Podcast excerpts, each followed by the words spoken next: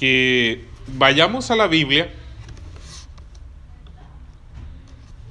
Quiero que habla, abra la palabra del Señor en el libro del profeta Isaías, en el capítulo 55, versículo 7.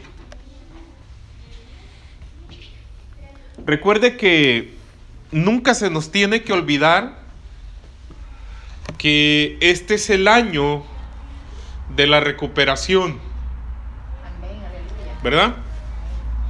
El tiempo donde Dios está obrando a nuestro favor. Él siempre lo ha estado haciendo desde la eternidad.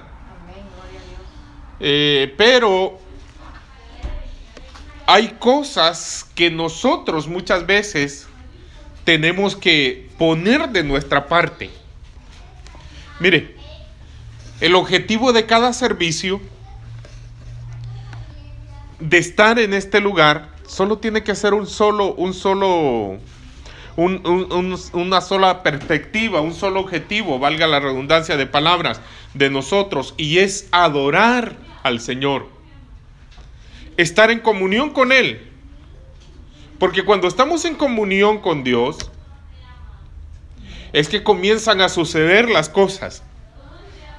Yo les estaba comentando a usted acerca de, lo que le comentaba el domingo, el viernes que estábamos en una reunión, acerca de lo que el Señor ponía en mi corazón.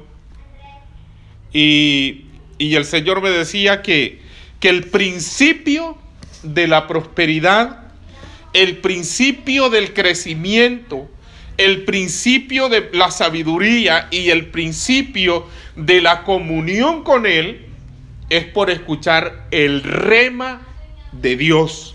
O sea, el rema de Él. No la palabra simple. No la palabra que, hola, ¿cómo estás? Ese es un logo, una palabra. Pero el rema de Dios es, es aquello que entra a nuestro corazón y se hace vida. O sea que, que ya no se puede perder.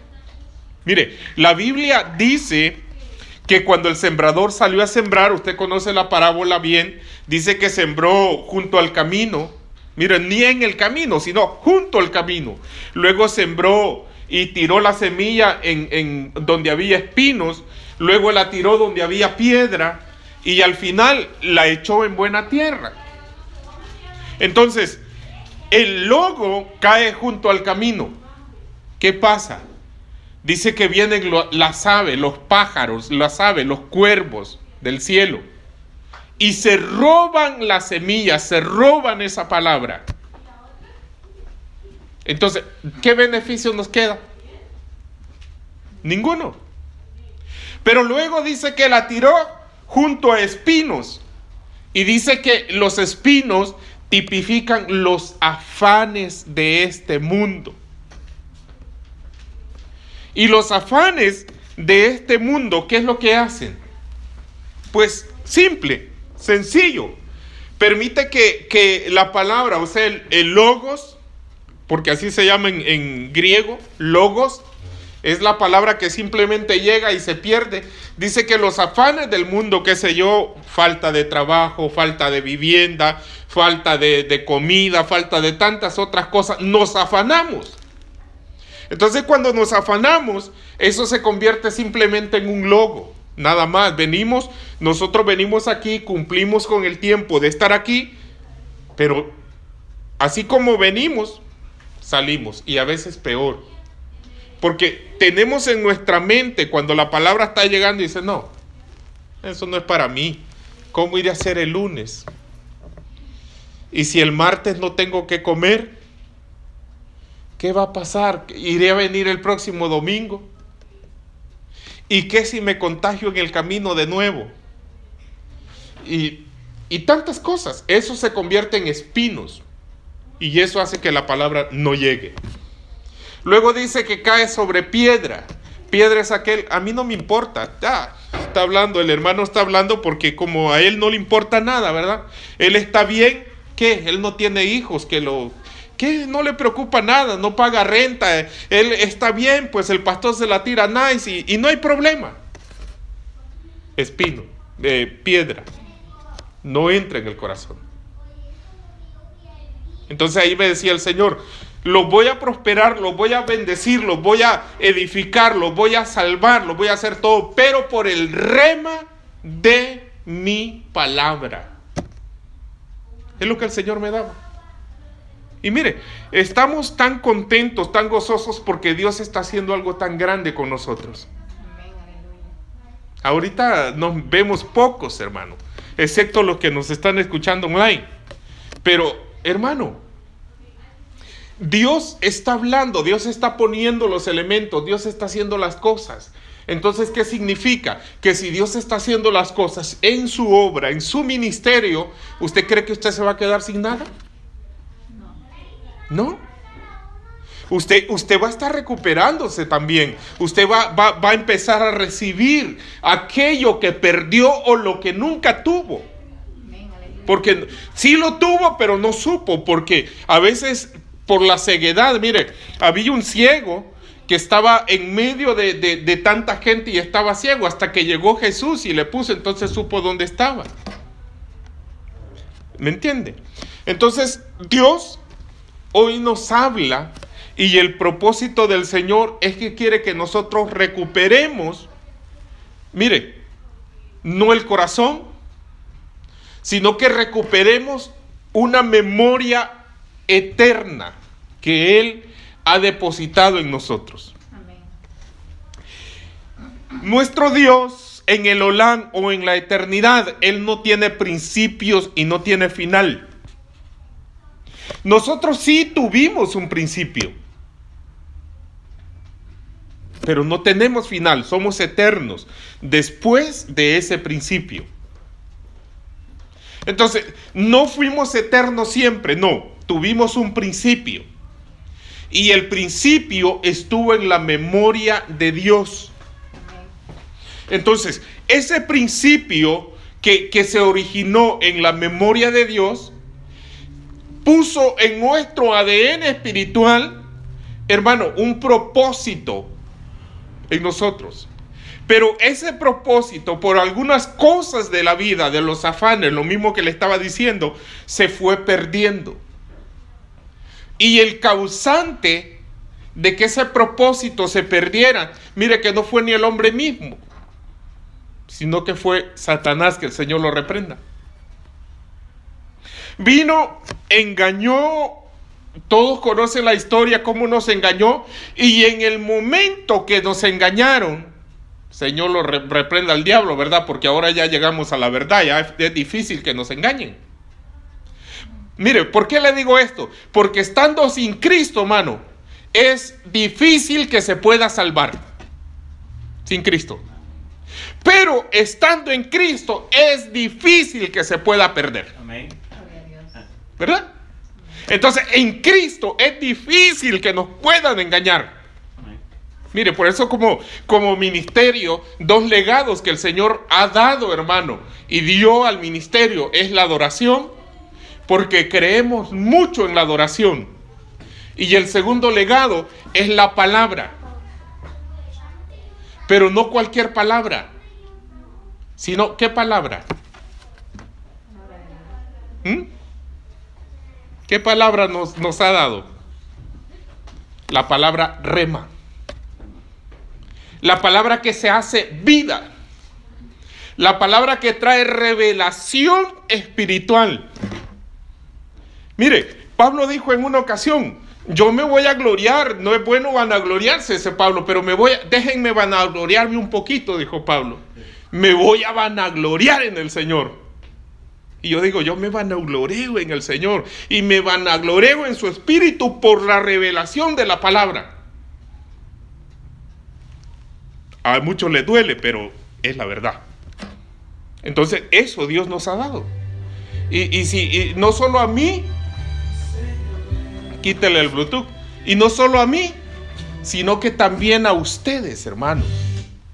Porque mire, la revelación viene para mí, pero para que ustedes sean llenos, para que ustedes la reciban.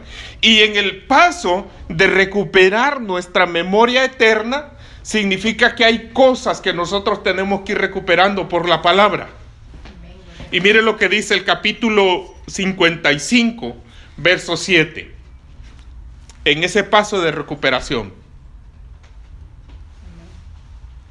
Abandone, leemos su palabra en el nombre del Padre, del Hijo y del Espíritu Santo. Abandone el impío su camino. Y el hombre inicuo sus pensamientos. Y vuélvase al Señor, el, que, el cual tendrá de él compasión, dice aquí, la versión de las Américas, compasión al Dios nuestro que será amplio en perdonar. Verso 8. Porque mis pensamientos, dice el Señor, no son vuestros pensamientos, ni mis caminos son vuestros caminos, declara el Señor. ¿Qué quiere decir con esto Dios? Que para nosotros tener una mente, hermano, renovada como la Biblia quiere, o, restaurada, o recuperada, en primer lugar, tenemos que abandonar el camino de la impiedad y de la iniquidad. O sea, no tener pensamientos de, impío ni de inicuo. Yo sé que cuando hablo de esto usted dirá, mm, ya no voy a pensar en una mujer de, y empieza el hombre a decir, ¿verdad? Sí, sí, tampoco eso. Pero va mucho más allá. O la mujer dirá, mm, ya no le voy. No, tampoco eso. Pero va mucho más allá. Mire, cuando hablamos de pensamientos como impío, porque estamos hablando de recuperar la memoria. ¿Cuál memoria? La memoria eterna. La que se nos, se nos eh, dio en el momento de nuestra creación. Eh, en la eternidad nos crearon. Pero nosotros no somos, no fuimos eternos, fuimos creados. Eso que nos quede claro. No hemos sido eternos como, como nuestro Dios que es eterno, sino que tuvimos principio. Nosotros tuvimos principio. Después del principio, sí vamos a ser eternos. Es muy diferente. O sea, ya somos eternos. Pero tuvimos un principio. Eso que nunca se nos olvide. Porque puede venir el enemigo decir, ah, mira, tú tienes principio. Porque la Biblia dice que desde, antes de la fundación, sí, por eso dice antes, no dice desde el Olán, antes de la fundación. Antes. ¿Qué fundación? La fundación del reino, donde Dios empezó a crear. Porque nosotros, hermanos, no estamos solos. Mire, la ciencia no tiene pleito con la Biblia. Muchas veces la Biblia tuvo pleito con la ciencia, no la Biblia, sino quienes decían que aplicaban la Biblia tuvieron pleito con, la ciencia porque ellos, su mente todavía no, no había sido recuperada y no había llegado la revelación. Pero cuando la revelación vino, entendimos que la ciencia no está peleada con la Biblia lo que la ciencia dice. La Biblia lo dijo primero, hace mucho tiempo. Algunos andan investigando porque dice, yo sospecho, pero nosotros no sospechamos, nosotros creemos y afirmamos. Yo sospecho, dice la ciencia, que no estamos solos. Y salieron los expedientes X, no sé cuánto lo vieron. ¿Nunca vieron esa serie ustedes de televisión? Y, los expedientes X de los alienígenas y empiezan diciendo un montón de cosas. Bueno, Dios, Dios bendiga a Byron, ¿verdad? Porque va a quitar el término aliens. Va a decir personas indocumentadas nada más. Porque nos, nos habían puesto como aliens. Sí, así, así sale. Así sale. Si usted mira y revisa su documento, ahí dice aliens. Y yo cuando lo miré, Señor, reprenda al diablo. Yo no soy ningún alien, yo tengo identidad, hermano. ¿Me entiende? Entonces, no estamos solos. ¿Y, ¿Y, por qué? Entonces tenemos que nosotros entender, volviendo al tema, de lo que la Biblia dice que tenemos que recuperar la memoria eterna. La memoria, hermano, que permite que el rema se haga vida y usted comience a caminar y a vivir en vida. Pero dice, el hombre impío tiene que abandonar su camino. Y el hombre inicuo sus pensamientos. O sea, habla de dos cosas. De proceder, o sea, de actuar y de pensar. Entonces, porque luego dice, y Dios tendrá compasión. Mire, cuando hablamos de perdón, no sé si se acuerdan ustedes cuando estuve enseñando acerca del perdón, que el perdón significa olvidarse. El perdón es un cambio de, vida. O sea, cuando nosotros estamos perdonándonos eh, o estamos pidiendo perdón, significa que nosotros estamos abandonando algo, nos estamos arrepintiendo, porque cuando pedimos perdón es porque hay arrepentimiento y el arrepentimiento trae un cambio de mente. O sea, de mentalidad, pues no de mente, porque de mente puede sonar como decir, alguien está diciendo, no, el hermano está diciendo que se va a volver loco. No, no, no, de mentalidad. Bueno, y un poquito también, ¿verdad? Porque a veces así nos llaman. Entonces, dice que los pensamientos del Señor, verso 8, no son mis pensamientos, pero ni, vos, ni vuestros caminos, los caminos, declara el Señor. Pablo dice en 2 de Corintios, vaya conmigo ahí, en el capítulo 10, el verso 5, que para nosotros, hermano, poder tener un cambio de mente y volver a la, un cambio de mentalidad y volver a la memoria eterna que Dios nos dio en el momento de la fundación y de la creación, tenemos que hacer esto. Mire, dice que tenemos que derribar todo argumento. Derribando todo argumento y toda altivez que se levanta en contra del conocimiento de Dios y trayendo cautivo todo pensamiento a la obediencia de Cristo, dice la versión RBG. ¿Qué dice la 60? Segunda de Corintios 10.5. Derribando argumentos y todo actividad que se levanta contra el conocimiento de Dios y llevando cautivo todo pensamiento a la obediencia a Cristo. Mire. Entonces, número uno, para que la mente sea igual al pensamiento de Dios, aunque claro, Dios, Dios es eterno, por supuesto, es todopoderoso. Y su pensamiento nosotros jamás vamos a llegarlo a entender a, su totalidad. No vamos a, a lograr entenderlo. Vamos a estar con Él gobernando con Él y aún así no lo vamos a entender porque el pensamiento de Dios es infinito. ¿Y el de nosotros? Finito. Pero en el tiempo de la recuperación, ¿qué tenemos que hacer? Tenemos que, para recuperar la mente, primero tenemos que derribar todo argumento. ¿Qué es un argumento? Yo pienso yo creo, yo digo, yo voy. Y muchas veces todas esas cosas, hermano, son cosas que nosotros nos hemos autocreado o hemos escuchado. Son cosas que no tienen fundamento, que no están en la palabra. No están en la Biblia. ¿Y por qué, por qué se crean los argumentos?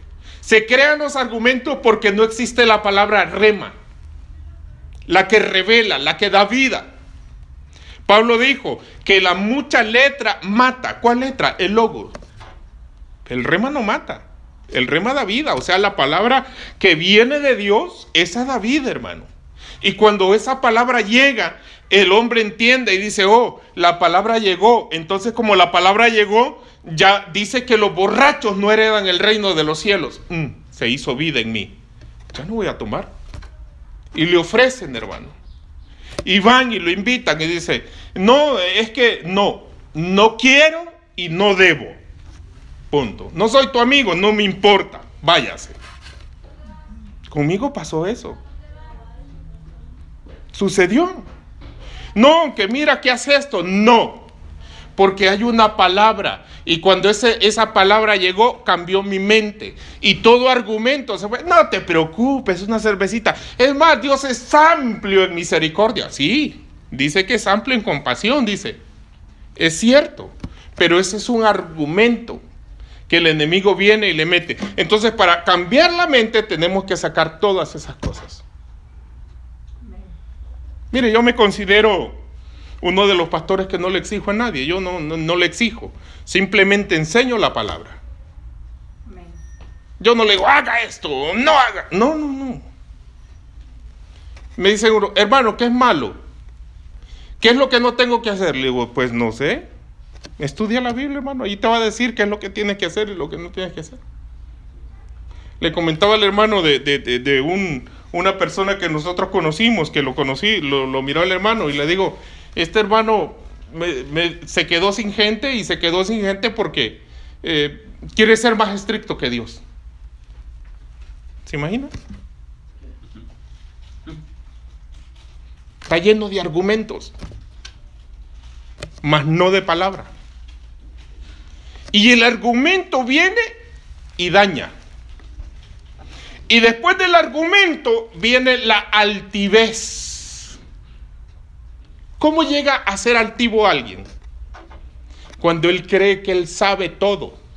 Bueno, de política no me hables. Hermano, habla de política, habla de pandemia, habla, hermano, de cocina, habla de todo, brinca, salta, más cachicle y solo falta que lea turur. De todo, hermano y se vuelve altivo.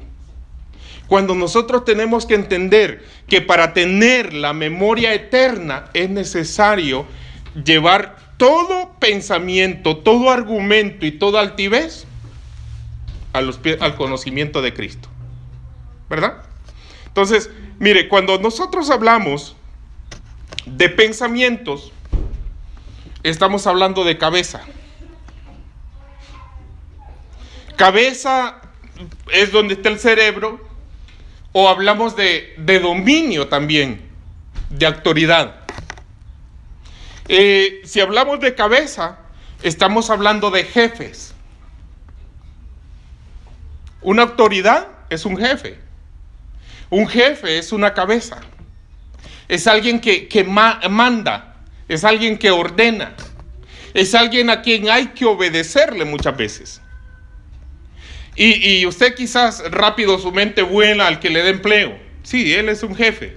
Pero dentro de nosotros, hermano, con el argumento y el altivez, hay jefes que se levantan dentro. Y ya esos es que es necesario derribarlos.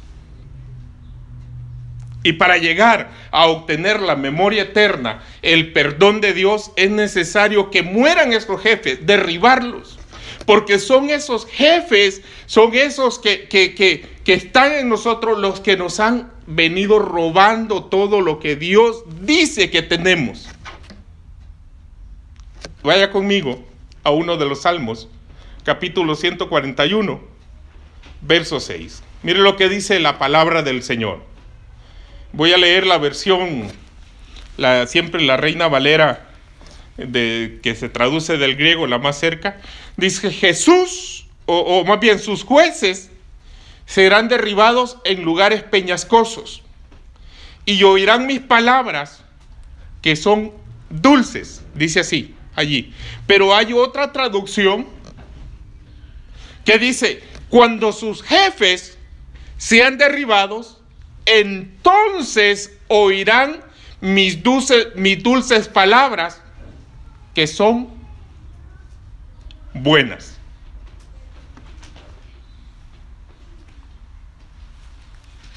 ¿Qué entiende usted por eso? ¿O qué nos trata de decir el Señor?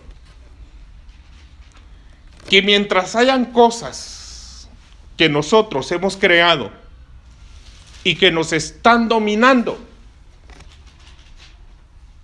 jamás, hermano, iremos a entender el propósito de Dios. Es más, cuando Dios hable, le va a dar sueño. Número uno. Segundo lugar, le va a dar aburrimiento. Reprendo, digo usted. En tercer lugar, le va a dar cólera, hermano, se va a enojar. Porque hay un jefe que está ahí dominándolo. ¿No cree? Cuando hay un jefe que está dominando, hermano, difícil, oiga, difícil, vamos a escuchar la dulzura de Dios en su palabra. Jamás ese rema, hermano, se va a hacer tan, tan delicioso como, como dice uno de los profetas. Cuando yo lo comí, causó dulzura a mi paladar. Entonces, es necesario, dice, voy a derribar sus jueces. Dice, cuando sus jueces son derribados, entonces, hasta entonces, oirán mis dulces palabras, dice el Señor. Y, y quiero darle un versículo. Jesús, hermano, él tuvo mucho problema con eso, fíjese. No solo los pastores hoy. Como pastores nosotros eh, tenemos que hablar con mucha gente y ver gente que tiene cualquier cantidad de opiniones, hermano. Aún en la misma Biblia. Utilizan la misma Biblia, pero ahí la utilizan conforme a un jefe que lo está dominando. Entonces, cuando ese jefe lo está dominando, no puede recibir el rema de Dios. Porque eso se está convirtiendo, ¿sabe qué? En un peñasco. Por eso dice el Salmo, cuando caigan en el, en el despeñadero, mira lo que dice el Salmo, no, lo tiene todavía, no, no, no, lo ha, no lo ha tirado. Mira lo que dice el Salmo que le di. Sus jueces serán derribados en lugares peñascosos. Por eso dice, en lugares peñascosos. Entonces, cuando tenemos ese juez de la prepotencia, de la religiosidad, esta palabra no llega. Y dice, no, yo sé mejor que ese. ¿Qué va a estar hablando ese? No, ¿qué va a andar siendo? ¿Por qué cree que mucha gente, hermano, ya saben dónde estoy ministrando? Jamás se van a parar aquí. No lo van a hacer. Usted no quiere usted. No, no, no. Yo oro por ellos. ¿Pues ¿Sabe cuál es el problema? No. Ese, no. Y mm, hay un jefe ahí todavía. Mire lo que dice. Eh, antes de llegar, como le decía, Jesús tuvo mucho problema con eso. Con jefes. Con varios. Pero mira lo que dice en la misericordia de Dios, hermano. Dios a veces permite muchas cosas. Daniel capítulo 11, verso 35, hay un versículo que ahorita me recordé y me gusta mucho. Dice, también algunos, mire, algunos de los entendidos caerán a fin de ser refinados, purificados emblanquecidos hasta el tiempo del fin, porque aún está por venir el tiempo señalado.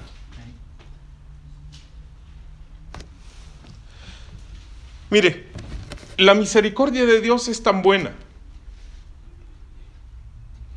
Dios habla mucho. Y a veces, entre tanto que Dios habla, nosotros podemos llegar a ser los muy entendidos. Y nos hacemos tan entendidos que pasa lo que decía Pablo en Corintios, que creamos argumentos.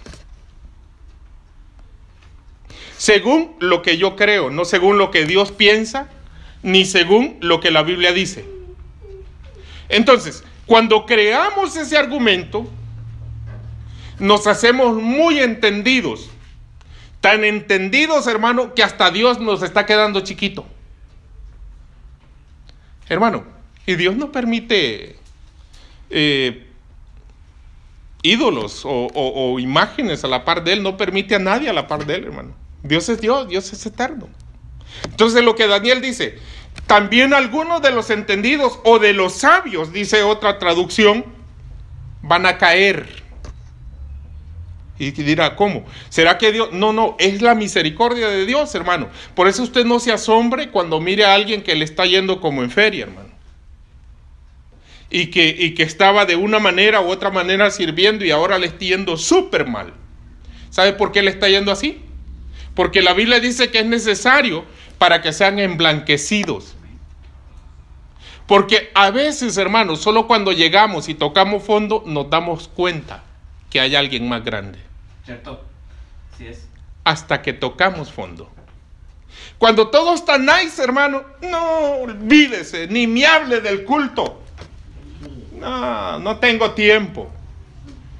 Pero cuando nos esté yendo, hermano, que solo falta que nos, que nos saquen la lengua y nos den también en la lengua, hermano.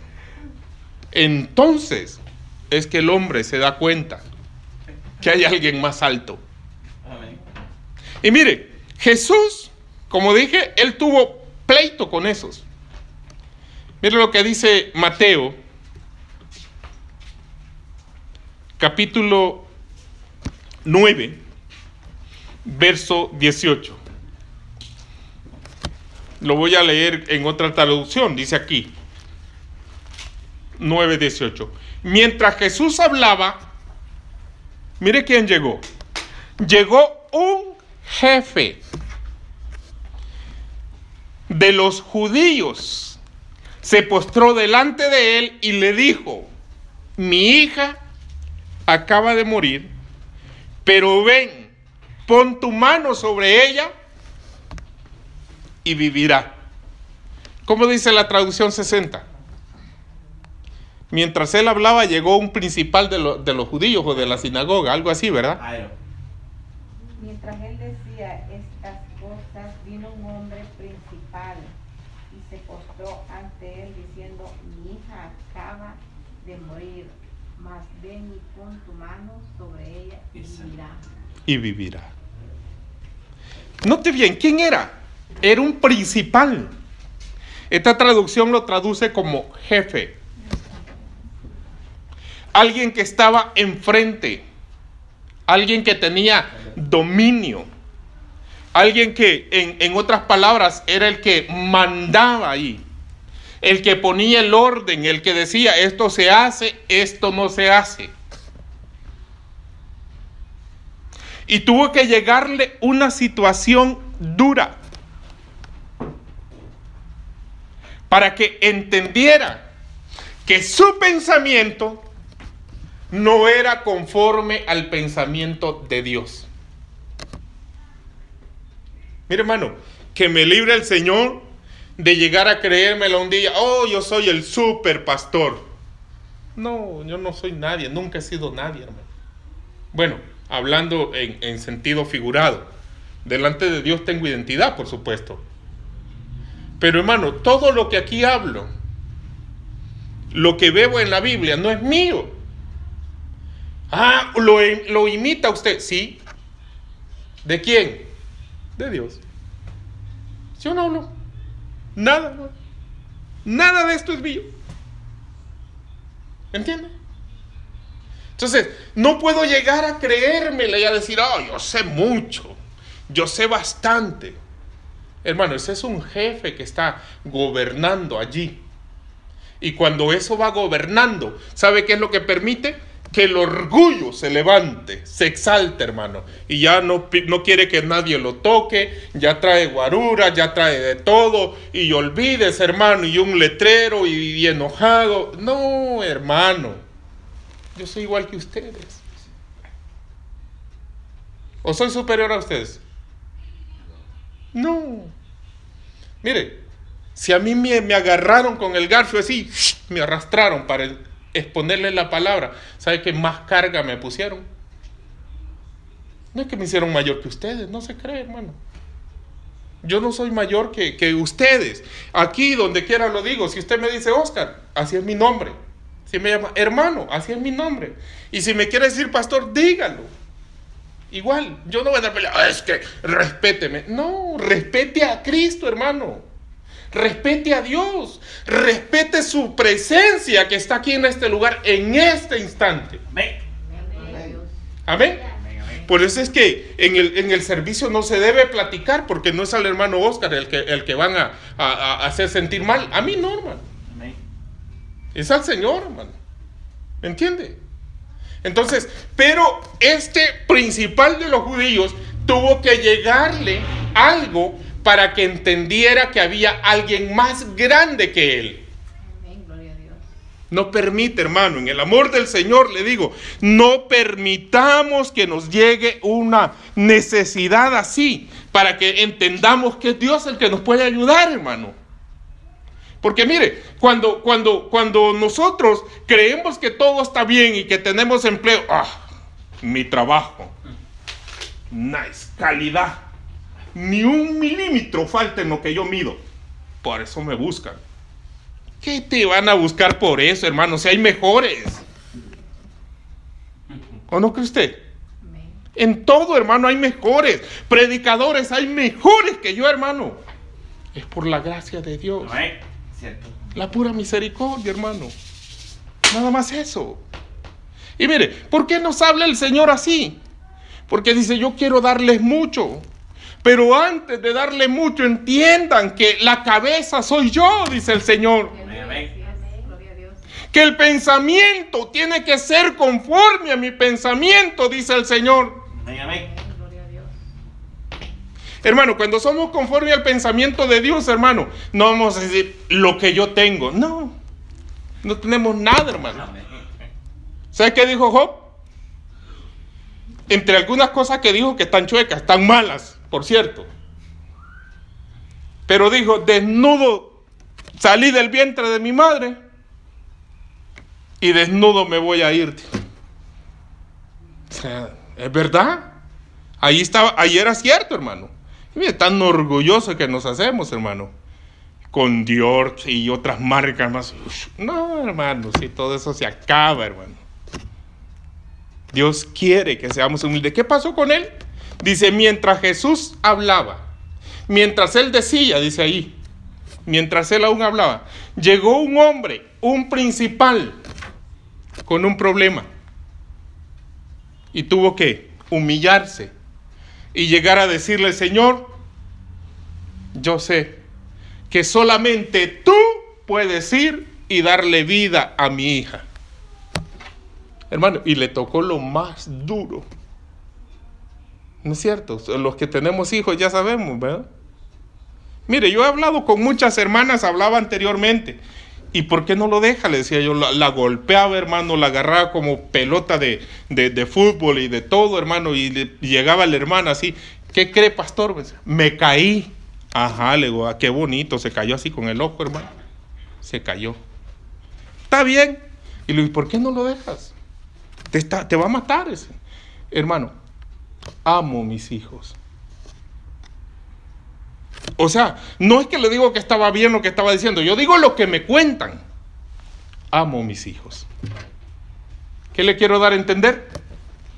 Que los hijos, hermano, para nosotros, olvides, hermano. A uno le puede doler la cabeza, pero no quiere que a su hijo le duela. ¿O es cierto? Que se me quite el dolor de cabeza, pásaselo a mi hijo, Señor. No, hermano. Todo que venga para mí mejor. Los hijos duelen, hermano. Espiritualmente, fíjese que eh, como pastor uno comienza a engendrar hijos también. Y empiezan a dolerle, hermano. También. O sea, doble dolor, ¿verdad? Entonces, Dios a veces toca lo que más nos duele. Para hacernos entender que todo es de parte de Él. No mire cuando, cuando le dieron a, a Isaac, ve, perdón, sí, le dieron, le dio, el Señor le dio a Abraham a Isaac. Eh, Abraham contento, hermano. Alegre, hermano. Le- lo llamaban, quizás le mandaban un WhatsApp del líder de, de- de la iglesia allá de, de Ur. Decía, Abraham, hay servicio. No, estoy meciendo el niño. Estoy cuidándolo. Y, y le decía, no, no, es que el niño hay que... Y con su niño, hasta que Dios se lo pide, hermano. ¿Me entiende? Entonces, la religiosidad muchas veces nos impide creer de dónde viene la fuente de nuestra bendición. Este era un religioso, era un jefe, era un principal. Y cuando Jesús llega, le toca eso. ¿Por qué cree que lo tocó? porque quería limpiarlo. Quería darle la oportunidad de que tuviese un encuentro con Él. Hermano, no todas las cosas que están pasando son malas. Lo malo es que nosotros no miremos con la vista espiritual, con la vista del Señor y con la mente de Dios. Bueno, para mí la pandemia no es mala. No, no ha sido mala. Hoy he recibido de Dios más cosas de las que no tuve antes. O para mí no es mala. No sé, para usted. Para mí no fue mala. Hermano, eh, fue la oportunidad para que otros no tuvieran y Dios dice, ok, lo de ellos te lo doy a ti. No fue malo. Yo lo miro con, con los ojos espirituales. Y no es mala, ¿por qué? Porque nos estamos acercando al Señor. Jesucristo ya viene, hermano. Amén. Amén. Mire, las cosas que nos está dando de la prosperidad y todo, solo es para que vivamos nice aquí, mientras nos vamos. Amén. No se enamore de lo que va a tener aquí. No, mientras nos vamos.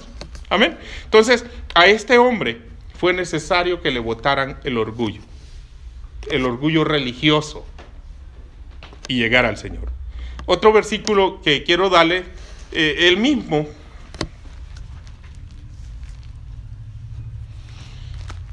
Es el mismo. Mientras Jesús hablaba, un jefe llegó y le dijo, sí, mi hija vivirá. Pero quiero que vaya conmigo a Mateo, capítulo 13, verso 52. Entonces ya vimos que Dios a veces nos toca lo que más nos duele para limpiarnos, para purificarnos y que levantemos su vista a Él. Amén. ¿Verdad? Entonces, de nuestra mente tiene que salir que todo lo que tenemos es nuestro. No, es del Señor, hermano. Mateo 13:52, hay una traducción que es el código real, es una Biblia judía, hebrea, no judía, hebrea. Mm, Pues fue una traducción última que se encontró recién. Y mire lo que dice. Respondió Jesús, por esta causa, mire, todo escriba instruido en el reino de los cielos es semejante a un hombre, jefe, dice aquí, de familia. O sea, ya le dije que cuando es jefe es alguien que manda. Que de su sabiduría recibida constantemente va mostrando nuevas enseñanzas juntamente con las antiguas. ¿Cómo dice en la traducción 60, hermana? Él les dijo, por eso todo escriba docto en el reino de los cielos es semejante a un padre de familia Que saca de su tesoro cosas nuevas y cosas viejas. ¿Sí? Pero aquí dice que de su sabiduría constante va mostrando nuevas enseñanzas juntamente con las antiguas. O sea, el tesoro, sabiduría, enseñanza. Pero aquí dice es semejante a un jefe de familia. Mire, hay un argumento y que tenemos que tirarlo en el nombre de Jesucristo. Para la iglesia del Señor, hoy solo tenemos que leer el Nuevo Testamento. ¿Lo han oído ustedes? ¿No lo han oído? Sí. El Antiguo Testamento no, ya Isaías, todos aquellos, eso no. Ya pasó. Eso ya, ya no va. Hermano, son 66 libros que contiene el texto sagrado. Y esos 66 libros, ¿sabe para quién son? Para nosotros. Entonces significa que tenemos un Dios que se hizo pedazos y dirá, bueno, ya esto ya no me sirve, ya se está, se está estropeando, me lo voy a quitar. Lo tiro allá. No. Mire, toda la Biblia, desde el Génesis, el Génesis habla del principio de Dios.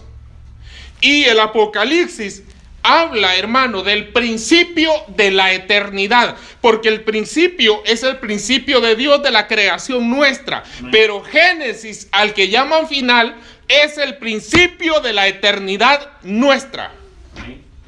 Entonces, no puede pasar nada, hermano. Isaías habla acerca de la profecía de Jesús, cuando dijo que uno de sus nombres sería Emanuel, que significa Dios con nosotros.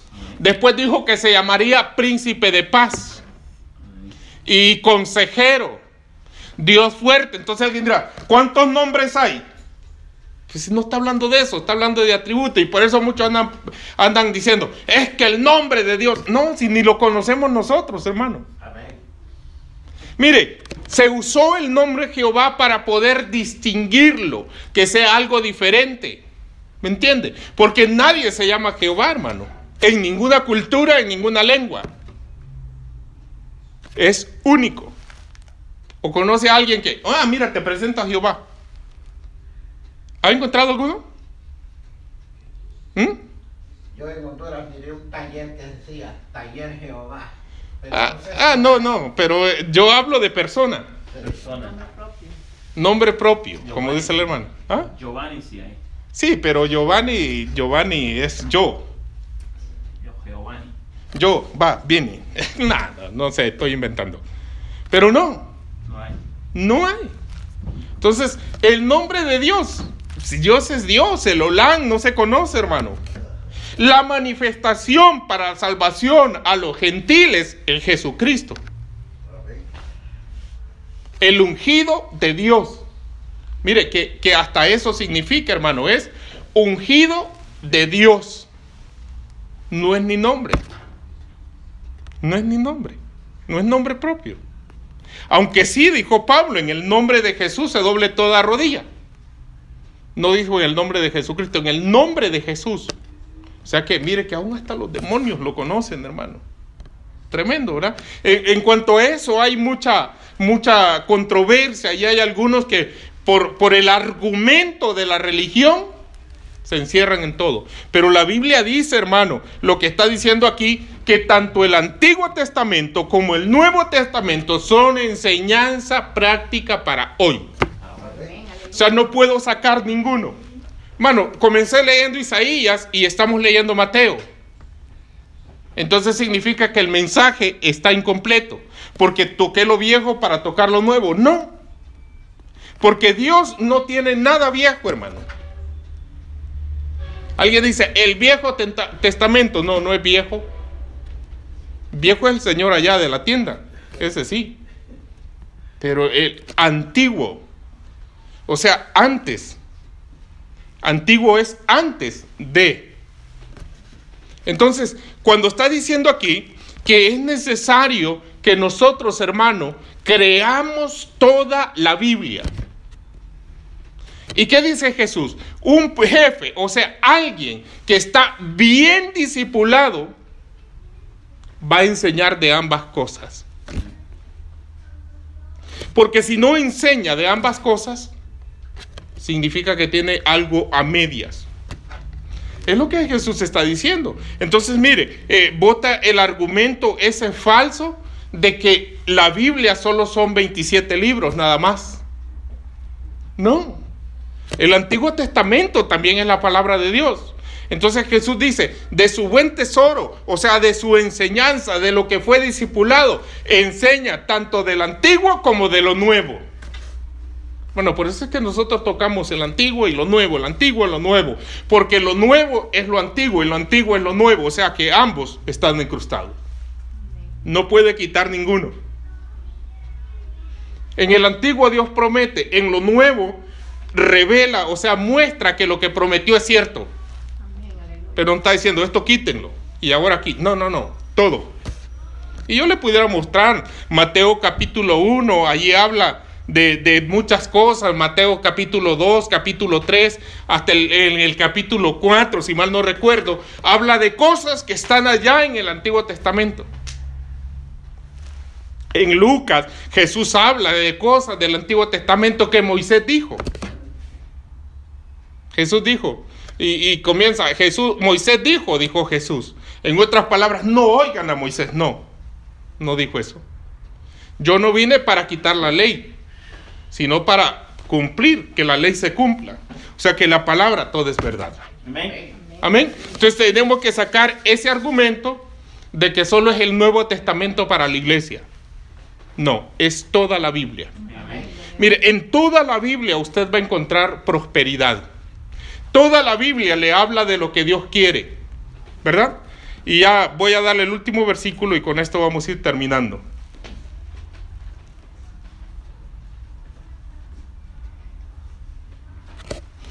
Hay un capítulo en Lucas,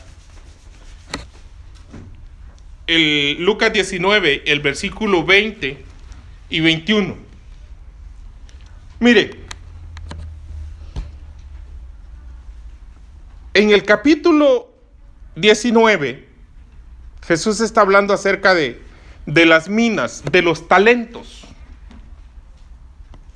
Y, y dice que había un hombre, pongámosle así, empresario, en finanzas, un economista, si lo podemos llamar así. Tenía que viajar, pero antes de viajar, a sus empleados decidió dejarles una fortuna, porque el hombre era un hombre de negocios. Y un hombre de negocio, hermano, hace, hace dinero hasta de una botella tirada. Lo que es basura, dicen alguien, para, para otros, para otro es dinero. Entonces, pone el ejemplo Jesús acerca de ese hombre. Y dice que a uno le dio, tan, le dio una cantidad, pero me llama la atención lo que dice en el capítulo 20, en el verso 20, perdón, que eh, cuando él vino empezó a pedir cuentas. Y al que le dio una, le dice que solo le dio un talento, o sea, solo le dio una cantidad, vino y le pidió cuentas. Verso 20. Y vino otro diciendo, Señor, he aquí tu mina. O sea, tu mina, tu, tu, tu, bien, lo que tú me diste, lo que tú me diste a, lo que tú posees, aquí está, tu mina. La cual he traído guardada, miren, en un pañuelo. Este hombre era cuidadoso, hermano. Súper cuidadoso. Póngase usted que estaba en un tiempo de, de pandemia y podía perder, ¿verdad? Pues en pandemia, ¿quién compra? Nadie. No, pues, ¿para qué? O ponga usted que habían ladrones y dijo, no, no, no, si yo digo que tengo un negocio y pongo ahí, tengo un negocio y comienzo a, a, multiplicar lo que me dieron, posible me asaltan, me secuestran y todo, no, mejor lo guardo y que no sepan que tengo. Yo lo voy a guardar. Entonces, dice el verso 21, pues tuve miedo de ti. Mire, porque eres hombre severo, que tomas lo que no pusiste. Mire qué tremendo. Y ciegas lo que no sembraste. Verso 22. Entonces él le dijo, mal siervo, por tu propia boca, dice esta traducción, te juzgo. ¿Sabías que yo era hombre severo, que no tomo lo que no puse, que tomo lo que no puse y que ciego lo que no sembré? ¿Por qué pues no diste mi dinero al banco para que al venir yo lo hubiera recibido con intereses? existe otro argumento. ¿Qué podemos ver aquí, hermano? ¿Qué cree que vemos acá? ¿Mm? Es otro tipo de mentalidad. Queremos ser exitosos, queremos ser prósperos. Tenemos que sacar una mentalidad mezquina. La mentalidad mezquina es aquella que dice, mm, no, que sirvan otros. No, hombre, yo, yo le voy a meter millas a mi carro. No. Este hombre, hermano, le dieron talentos, dinero, para que lo multiplicaran. Dios, hermano, entrega a cada ser humano cosas, habilidades, talentos para hacerlo. Pero va a venir un tiempo donde nos van a pedir. Entonces, hay esa mentalidad mezquina y dice, no, no, no, no. ¿Para qué? Yo no voy a servir, que sirvan otros. Solo a mí, solo a mí me ponen. Yo digo, es un privilegio, hermano. Es un privilegio, hermano. Decía, decía una vez mi, mi pastor, dice, no, dice, una vez me llevaron a cierto lugar, dice, había un campamento y yo comencé a, limpiar y, iba renegando porque a mí no me ponían allá adelante a estar danzando. Y me mandaron a limpiar. Y miré que venía otro hermano, pero va de llorar y lloraba y dando y va riendo y él llorando y va de llorar y se oía ya que tronaba la alabanza y todo. Y yo quería que me pusieran adelante y, eh, aquí vengo yo, el líder fulano y hablando enfrente. Y cuando los miré llorando y le dijo, mira, hermano, qué cochino estos hermanos. No, si no lloro de eso. Lloro del privilegio que Dios me ha permitido. Limpiar para sus santos. Yo no soy ni digno. Yo era peor que esta basura. Uy, hermano, dice, dice mi pastor que lo quebró. Inmediatamente lo quebró y dijo, Señor, nunca más. Hermano, la mentalidad mediocre le hace creer que es demasiado temprano para llegar al culto. No, muy temprano. ¿Para qué? Te van a pedir cuentas. Hermano, nuestro tiempo no es nuestro. Nos lo regaló el Señor. Y dice, ok, aquí está el tiempo. 24 horas te doy. A ver cómo lo vas a usar, chiquito. Ándale. Hermano, ¿y sabes qué, qué, es lo más tremendo? Y me dio algo de frío cuando yo miré que la Biblia dice que de todo lo que nosotros digamos. Mire, si solo con lo que digamos y no digamos lo que hacemos, hermano, iremos a dar cuenta. Dice que Juan vio los libros y vio el libro de la vida. Es muy diferente. Mm. O sea que hay libros. Hermano, todo está ahí al culto. No, hombre, bien de mañana. No, qué frío está haciendo, no, ¿por qué no lo harán otro día? No, mejor no voy. Al rato se le... Sí, sí. Ah, voy a ir de todos modos. Hermano, las dos actitudes se las están anotando ya. y ya cuando le Filomeno, vení para acá. En ¿Dónde tuviste, como, como hacen los investigadores, ¿verdad? ¿A dónde estuviste la noche del tal? Nada, nada, nada. Sí, hermano. Entonces, a eso representa, hermano. A la mentalidad mediocre. Mire, ¿por qué mucha gente en las iglesias no tienen empresas, cree usted? Uy, la prosperidad del diablo.